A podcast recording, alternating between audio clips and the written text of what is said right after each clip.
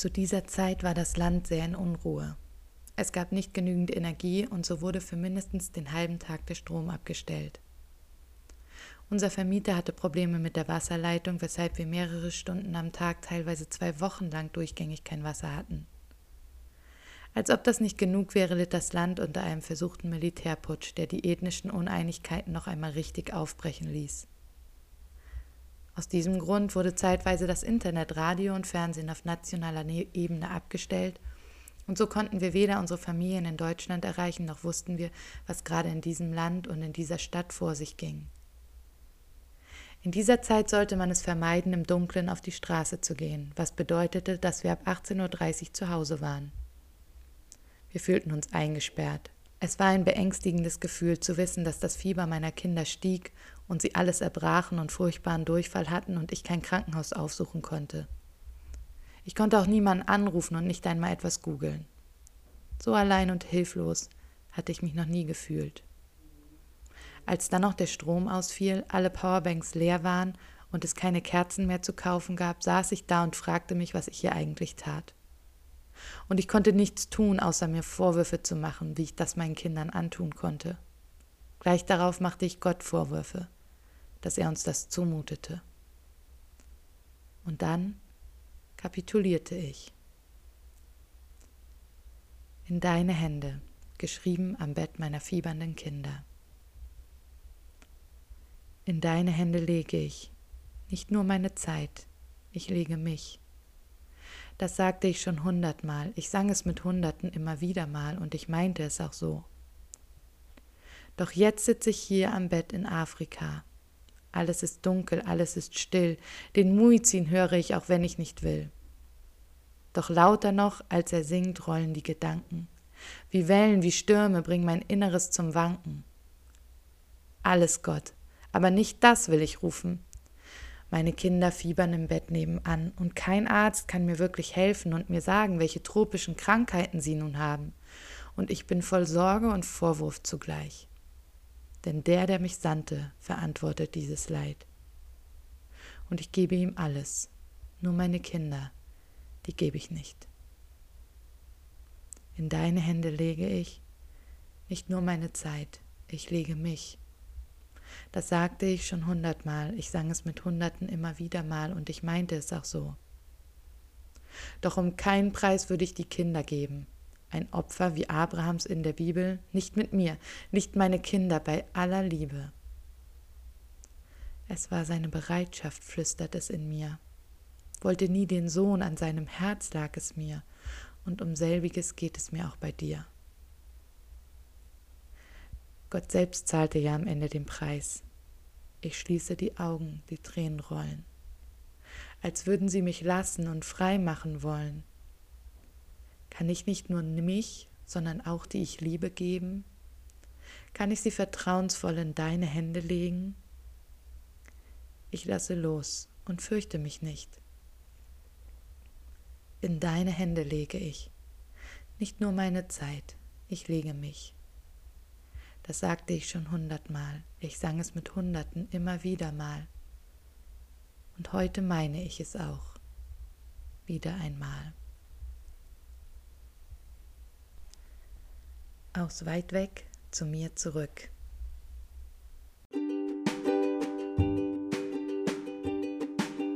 Du sehnst dich nach Inspiration?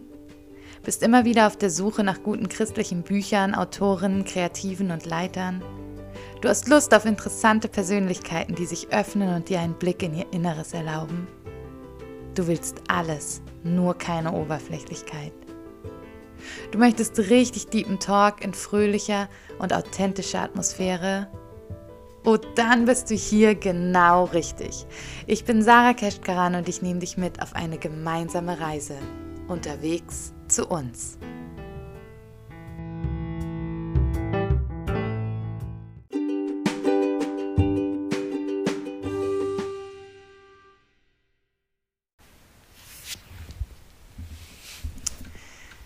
Hallo, heute darf ich Katharina Weck bei mir begrüßen. Sie lebt mit ihrer Familie in Brandenburg, ist 36, stimmt das? 37 Jahre geworden. alt.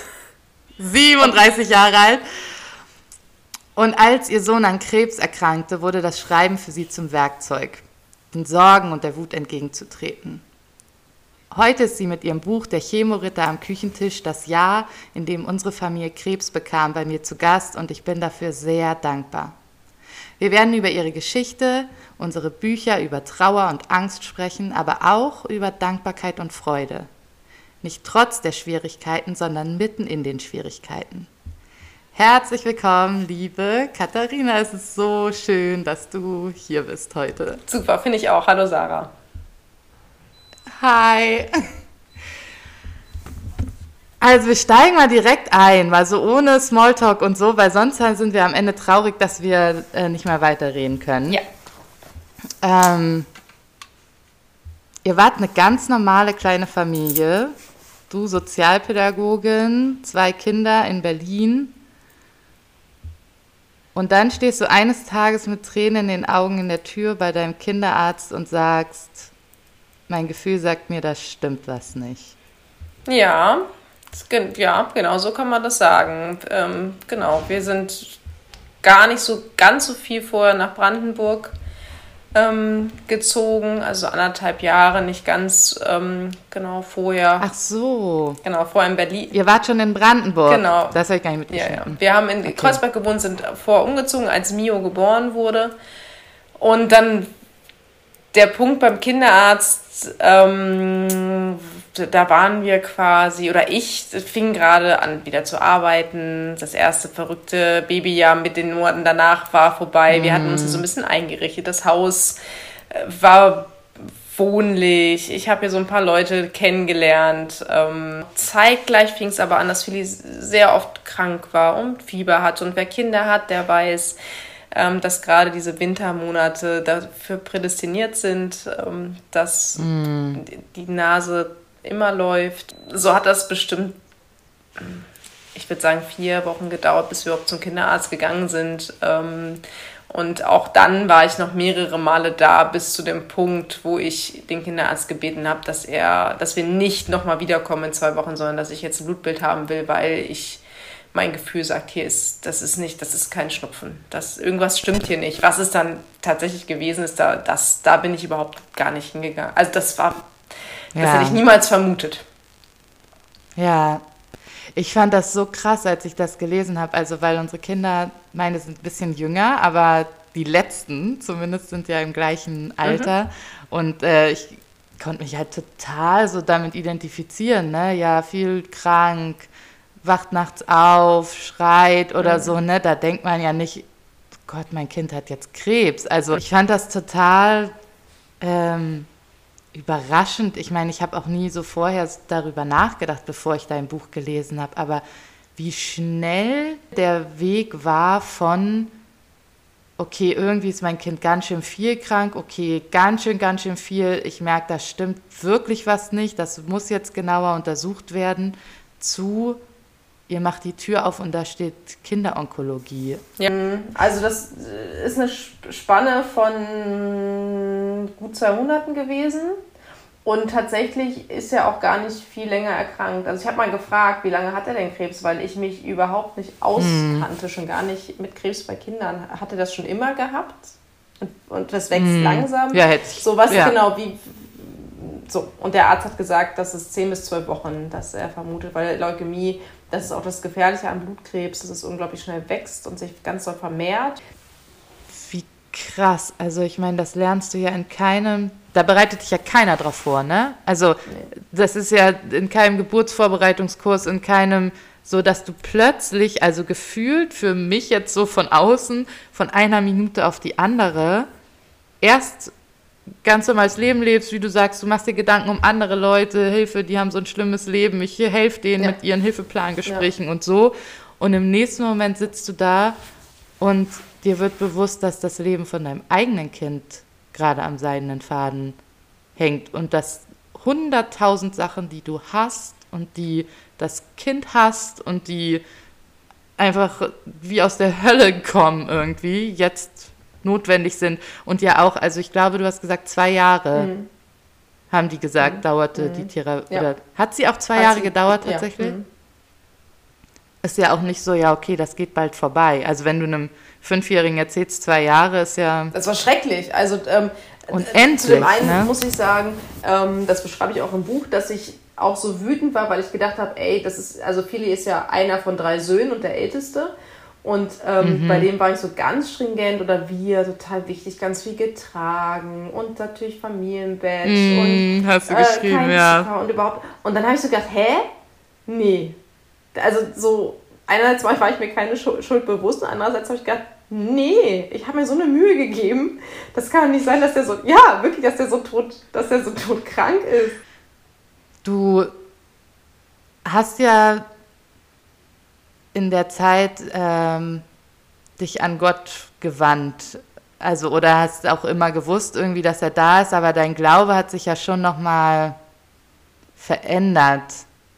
Oder? Ja, das. Und inwiefern würdest du sagen, hat das deine Art, Gott zu begegnen, verändert? Ich kannte schon auch Schicksalsschläge, mhm. habt ihr auch selber erlebt. Und deswegen war auch die Beziehung zu Gott jetzt nicht mehr ähm, äh, Liebhaber in den ersten drei Monaten, mhm. sondern das war schon auch eine Beziehung, die musste schon durch Dinge durchgehen.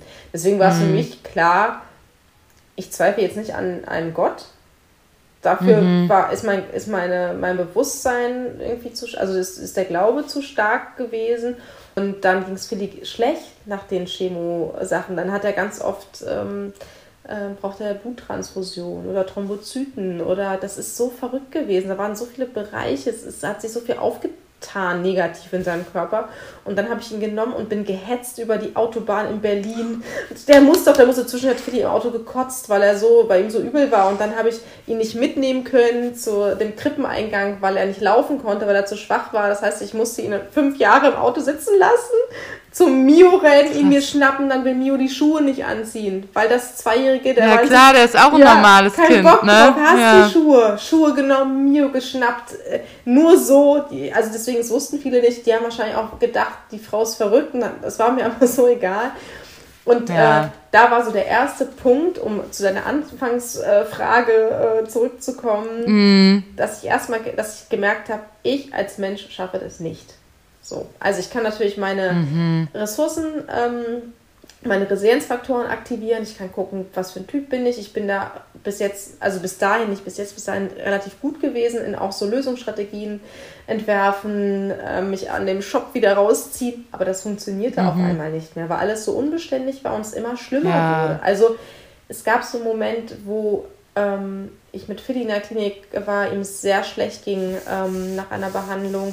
Ich nach Hause kam und Christopher sagte, Mio hat Hochfieber. Mio hatte eine Kinderkrankheit, die Philly aber nicht kriegen durfte, weil das Lebens... Also es war so, dass ich dachte... Und Christopher musste aber zu dem Termin und ich gemerkt habe, das schaffen wir so nicht. Gemerkt, ich, äh, ich glaube ja an etwas.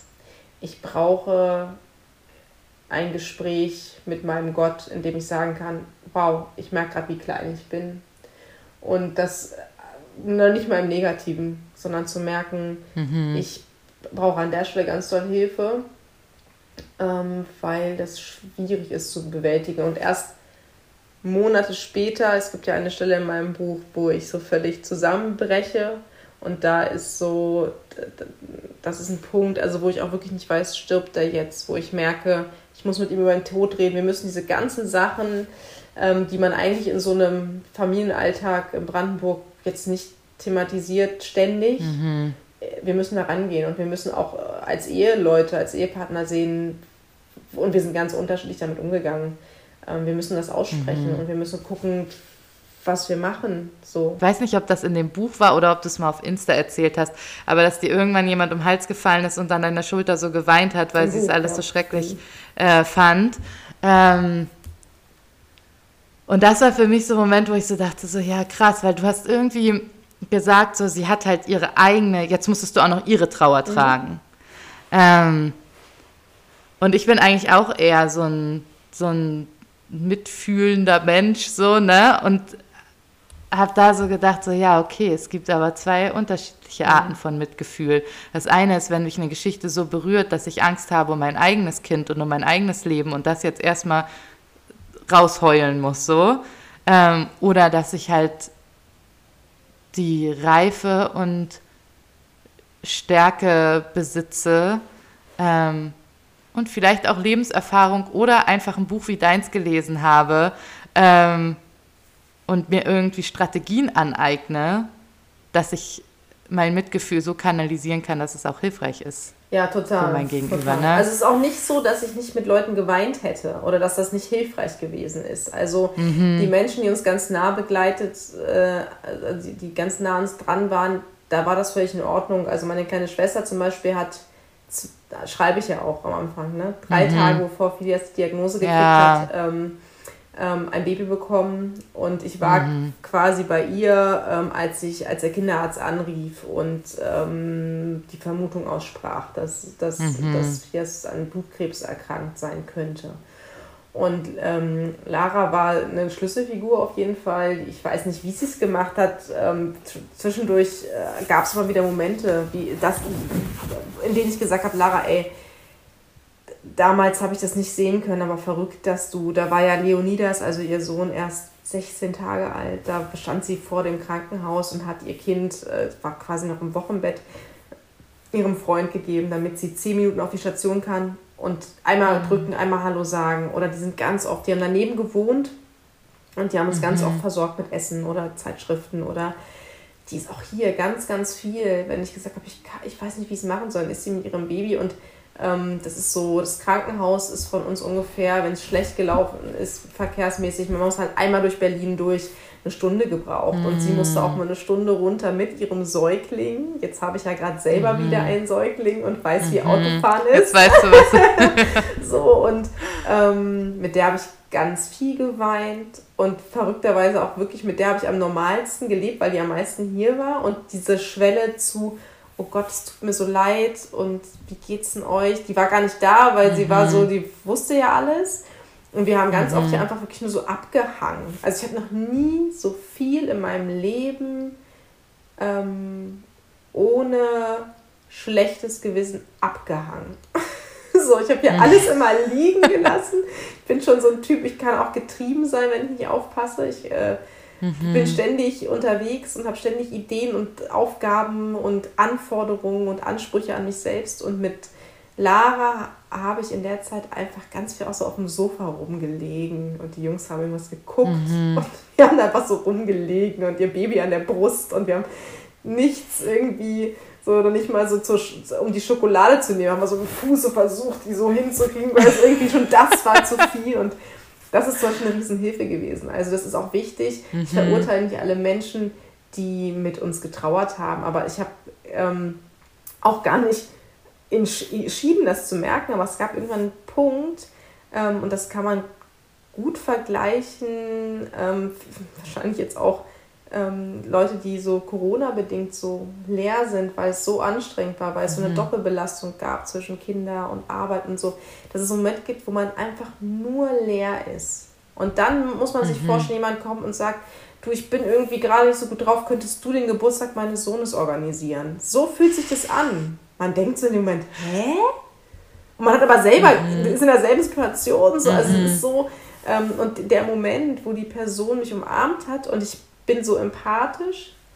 Das vom Wesen, das macht auch mein Beruf, ähm, das habe ich einerseits gelernt, mhm. andererseits das ganz tief in mir, ähm, dass ich erst sie so automatisch zurück umarmt habe und dann aber gemerkt habe, krass, die lässt sich so richtig fallen auf meiner Schulter. Mhm. Und ich da gemerkt habe, okay, ich muss echt aufpassen, wer jetzt gerade in meinem Leben ist und ähm, die, die bleiben, die bleiben und die, die gehen, die gehen. Ich habe erst vor kurzem gelesen, ähm, der, derjenige, der es schwert, wird schwierig und ich finde, das passt total und ich verstehe das und ich habe mhm. auch nochmal einen ganz anderen Blick auf Leute, die, die, denen es nicht gut geht, beziehungsweise bin ich einfach auch vorsichtiger geworden im Urteilen, weil man überhaupt nicht weiß, wo die Person gerade steht. Mhm. Und ich bin mit Sicherheit super schwierig gewesen. Also ich habe eine Mail, ich habe einen, ähm, einen Verteiler eingerichtet mit 35 Leuten, so die wichtigsten im Umfeld. Mhm. Und da habe ich regelmäßig geschrieben, weil ich auch irgendwann mit keinem mehr reden wollte. Also es gab fünf Leute, mit denen mhm. ich höchstens noch gesprochen habe. Ähm, und auch so, sonst war, ähm, war es in unserer Ehe immer so aufgeteilt, dass ich quatsche und Christopher cool schweigt. Nein, aber dass er, dass er tatsächlich sagt, ach, das ist auch mal ganz nett, dass wir uns das so aufgeteilt haben und ich in dem Moment gesagt, also irgendwann gesagt habe, nee, mhm. wir teilen uns das auf und ich will nicht mehr. Ich will den, den, den Kontakt nicht mehr. Das sind eigentlich deine Leute, das ist eigentlich deine Familie und ich kann nicht mehr. Ich möchte das nicht mehr erzählen, ich möchte, mhm. ich gehe nicht mehr dran. Ähm, weil erstens das Leid so groß war und weil ich zweitens ja diesen Alltag organisiert habe. Ich hatte gar keine Zeit, hier lange zu quatschen, sondern ich musste gucken, dass mhm. das hier am Laufen bleibt und das, dass die Sachen, die auch so regulär weiter, ja, die so stattfinden, dass die auch funktionieren. Auch dieser, also äh, die, die Krebsbehandlung war ein richtiger Job. so ein richtiger Fulltime-Job, ja. wirklich diese Behandlung. Und ich musste auch, oder wir mussten auch medizinisch so viel lernen. Ich musste so viel machen jetzt ja, zu Wir hatten einen Medizinschrank unfassbar. Also an Zeug, Material.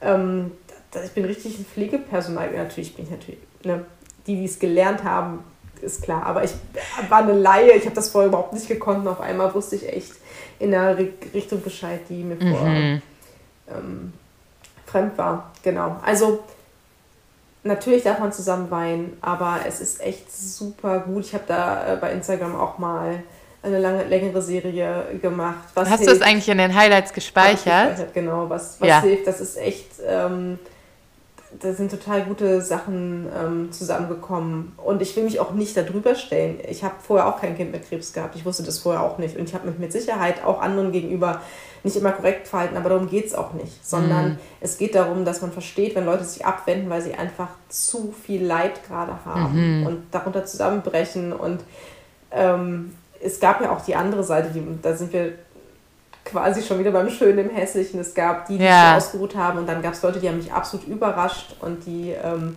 die, die haben uns unterstützt. Das hätte ich niemals gedacht, dass die so eine, dass, die haben Ideen gehabt und Möglichkeiten.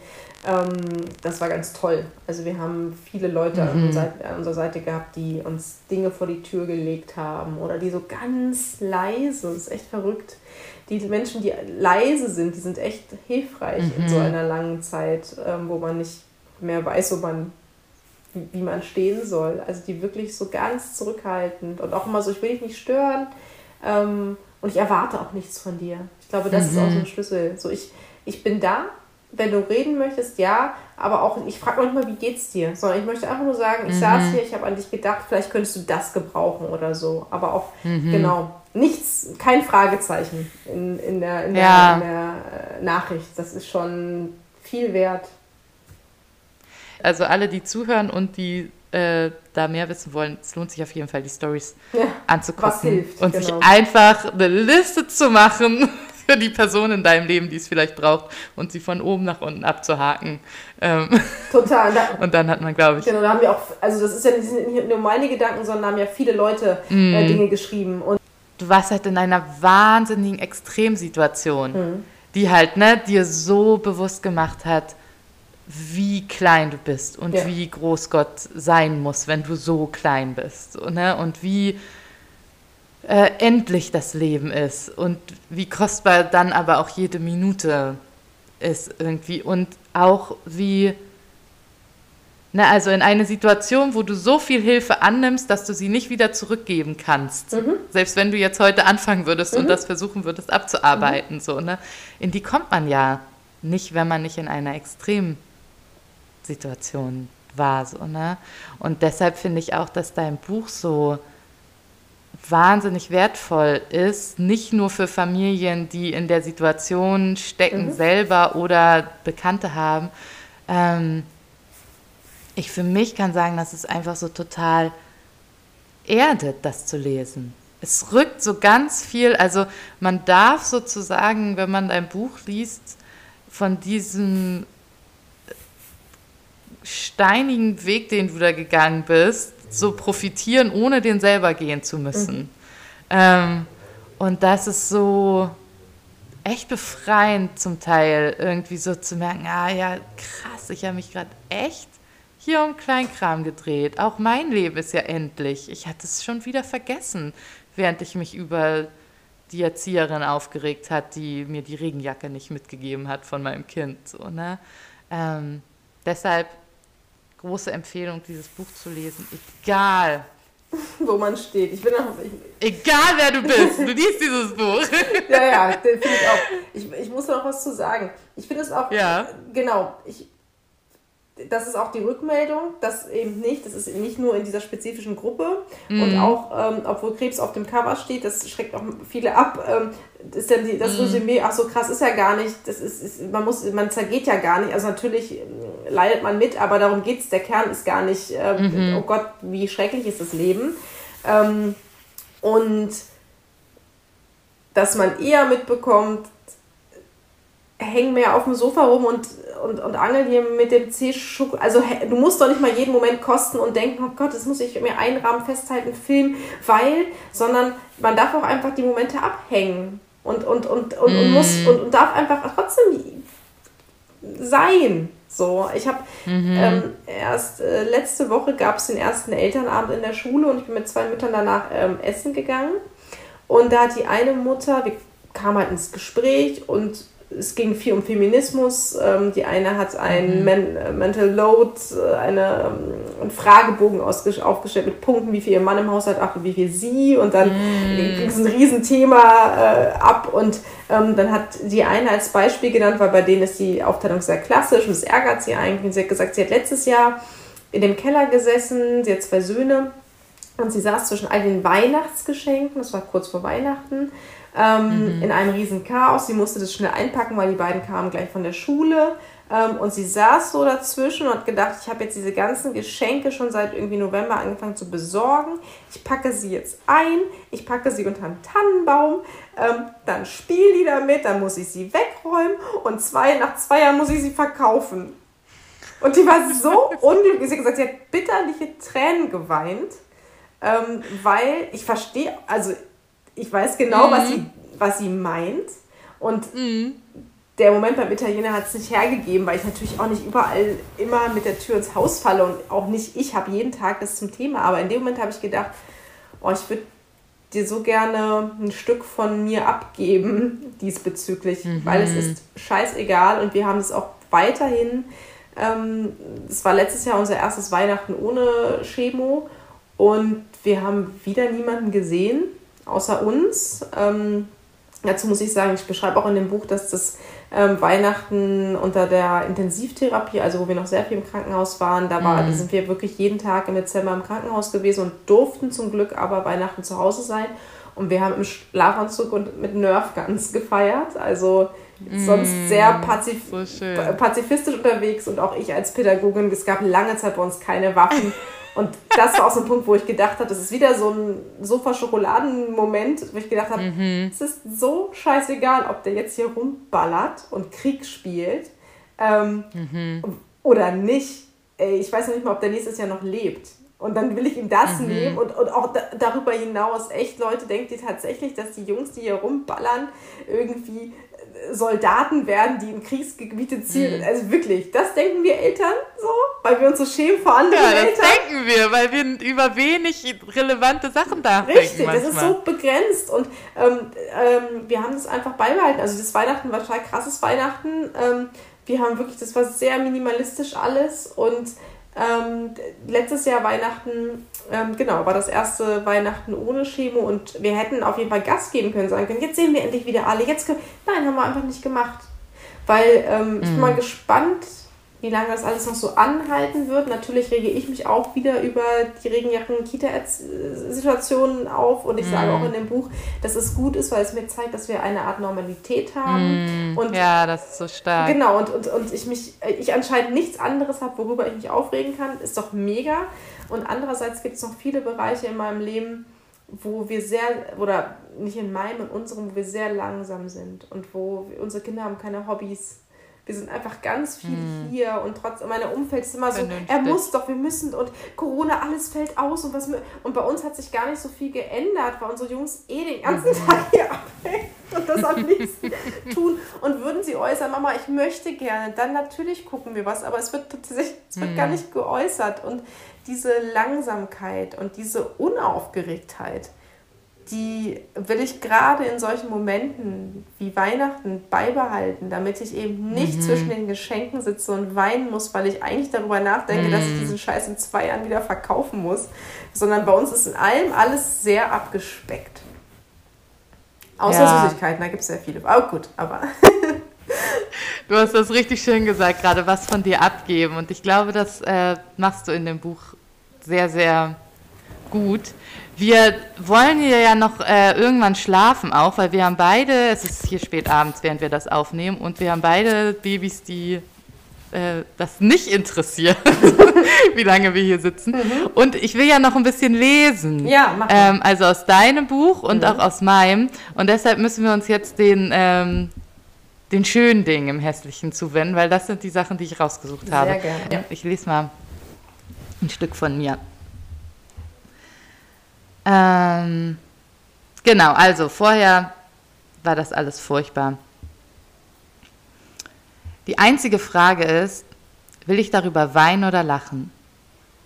Nicht alles im Leben ist bitter ernst. Und wenn wir mal ganz ehrlich sind, wird es das Problem der Armut nicht beheben, wenn ich über die bettelnde Familie in meiner Straße weine, anstatt dem kleinen Jungen, der mit der alten Plastikflasche spielt, zuzulächeln. Aber es wird mich verändern. Dieses Lächeln veränderte in diesem Moment viel für mich. Es nahm mir die Schwere und die Tränen. Ich konnte wieder sehen, wie farbenfroh die Menschen sind, konnte sie wieder bewundern und manchmal einfach alle Trauer abschütteln und mit Freuden auf, Freunden auf unserer Veranda nachts beim Feuer und Suppe herzhaft und albern darüber lachen, dass der werdende Vater zu seiner Frau unter der Geburt sagte, wir schaffen das, Schatz, ich habe schon ein Kalb auf die Welt gebracht, das schaffen wir auch. Und hätte sie darüber gelacht, wie wir jetzt zusammen auf der Veranda, anstatt ihn vorwurfsvoll anzusehen, dann wäre die nächste Wehe vielleicht gleich viel weniger schmerzhaft gewesen. Vielleicht ist Glück nicht immer von den Umständen und Menschen und Situationen umgeben zu sein, die es einem leicht machen zu lachen. Vielleicht ist Glück nicht ein Leben ohne Leid. Vielleicht finde ich hier gerade ein viel tieferes Glück, eine viel tiefere Zufriedenheit, wenn ich lerne, trotz des Leides und trotz des Frustes und trotz aller Trauer zu lachen, laut und herzhaft und eine Freude zu umarmen, die nicht von dieser Welt ist.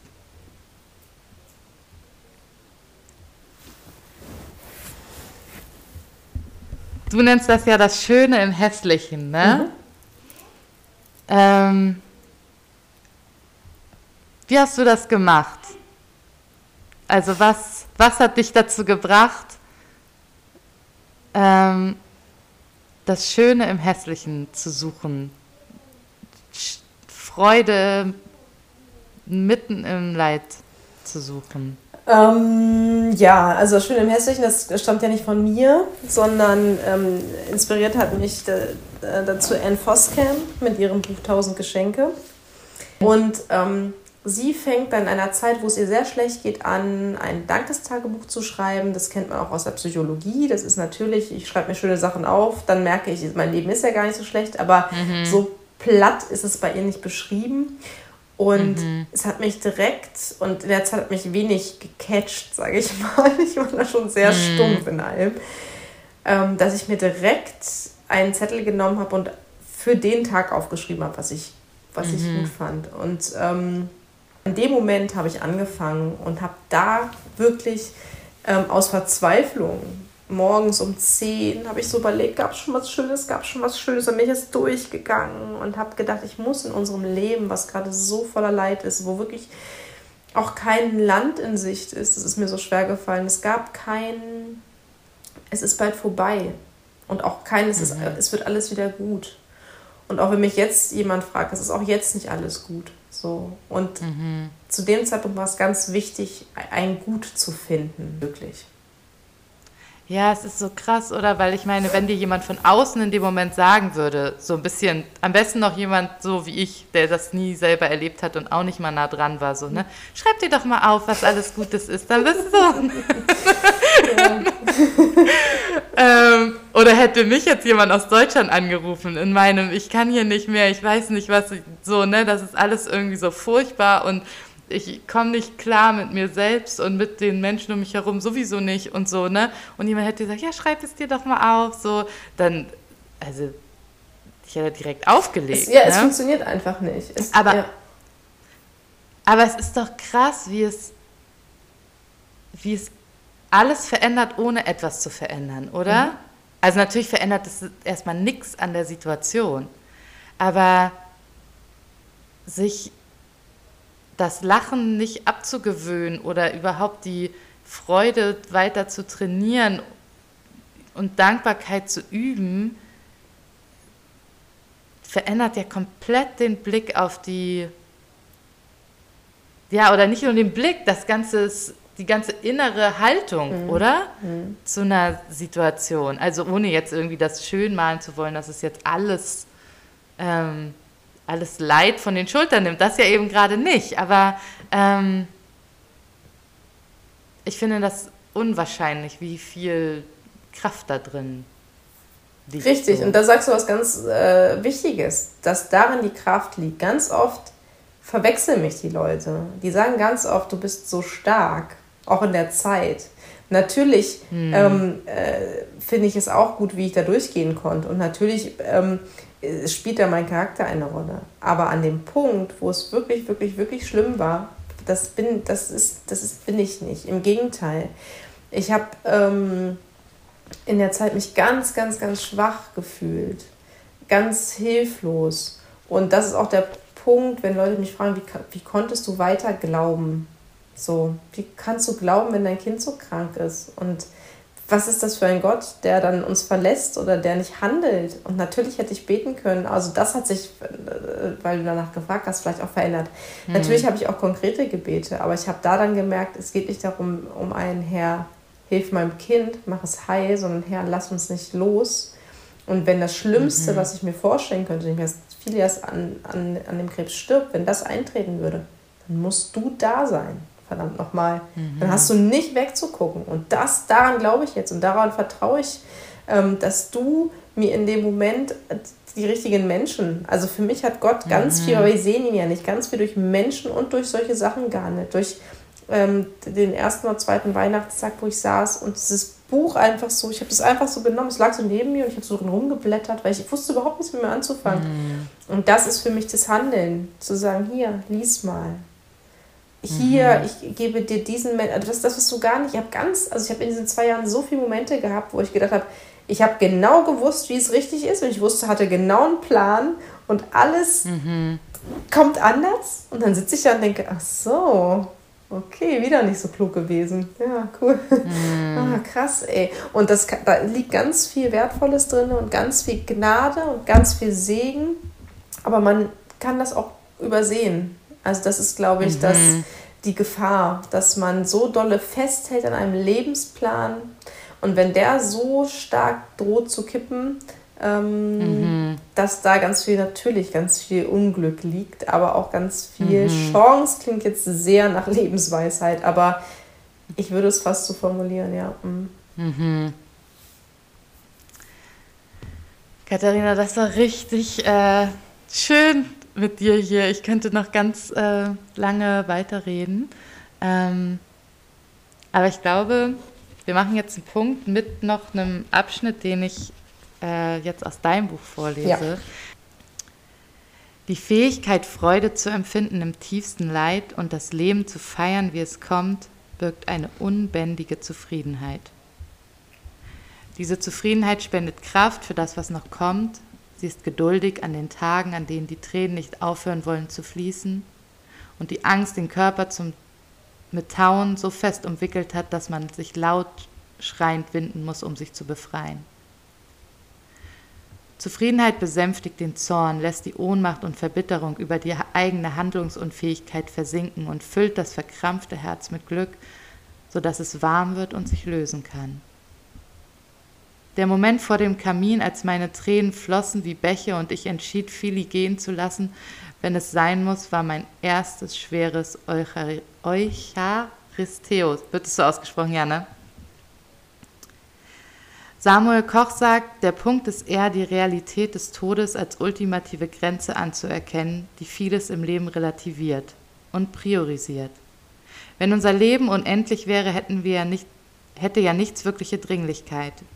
Die Tatsache aber, dass wir irgendwann sterben werden, verleiht unserem Leben einen viel größeren Wert, weil es nun einmal stattfindet, weil es nur einmal stattfindet und zeitlich begrenzt ist.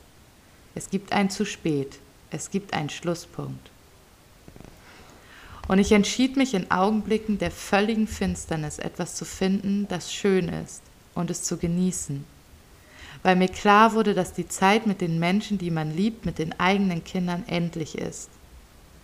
Ich fing an, mich dankbar durch die Berge dreckiger Wäsche zu wühlen, denn Wäsche waschen zu müssen bedeutet, dass lebendige Kinderkörper sie zuvor verschmutzt haben. Ebenso erschien es mir auf einmal sinnlos, jetzt Angst vor etwas zu haben, von dem ich gar nicht weiß, ob es eintrifft, damit die Zeit und damit die Zeit in der Gegenwart zu zerstören. Jetzt findet das Leben mit meiner Familie statt. Schöne, anstrengende Stunden voller Sinn und Fülle. Durch die gänzliche Entwurzelung habe ich gelernt, aufrichtig dankbar für Gottes Nähe, seine Liebe und sein Versprechen zu sein, dass er sich um uns kümmern wird, dass er einen Plan hat. Und auch wenn dieser von unseren menschlichen Plänen abweicht, können wir ihm vertrauen und dürfen glücklich sein, denn er wird uns keine Sekunde loslassen.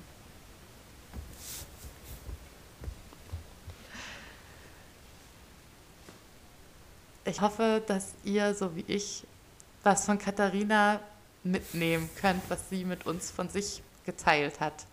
Lest das Buch, folgt ihr auf Instagram. Du hast immer noch zwei Söhne, richtig? Ja, aber Sturmdrunter hat drei Söhne. Ja, weil das so, ich konnte mich irgendwie nicht lösen von dem Namen und dass der ist auch äh, hier und da hinterlegt und dann habe ich es einfach so gelassen und hatte das Gefühl, ähm, es ist auch in Ordnung. Es ist nämlich eigentlich auch egal. auch so ein Punkt. Es ist eigentlich total egal, wie ich da heiße. Voll egal, wie du auf Instagram heißt, aber nicht egal, was du da machst. Das lohnt sich echt, ähm, da zu folgen. Ich verlinke alle Bücher und Instagram-Account und so unter diesem Podcast. Ähm, und verabschiede mich jetzt von euch. Tschüss. Schon ist unsere gemeinsame Zeit zusammen wieder vorbei. Du kannst dich schon auf die nächste Folge freuen, denn alle zwei Wochen kommt eine neue Episode von Unterwegs zu uns raus. Danke, dass du heute dabei warst. Alle Links zu Produkten, Büchern und Gästen findest du in der Beschreibung. Und ich freue mich sehr, wenn du den Podcast weiterempfehlst. Schreib mir auch gerne eine Nachricht, wenn du Gäste vorschlagen möchtest oder dich bestimmte Themen interessieren. Wir bleiben gemeinsam auf dem Weg unterwegs zu uns. Bis zum nächsten Mal, deine Sarah.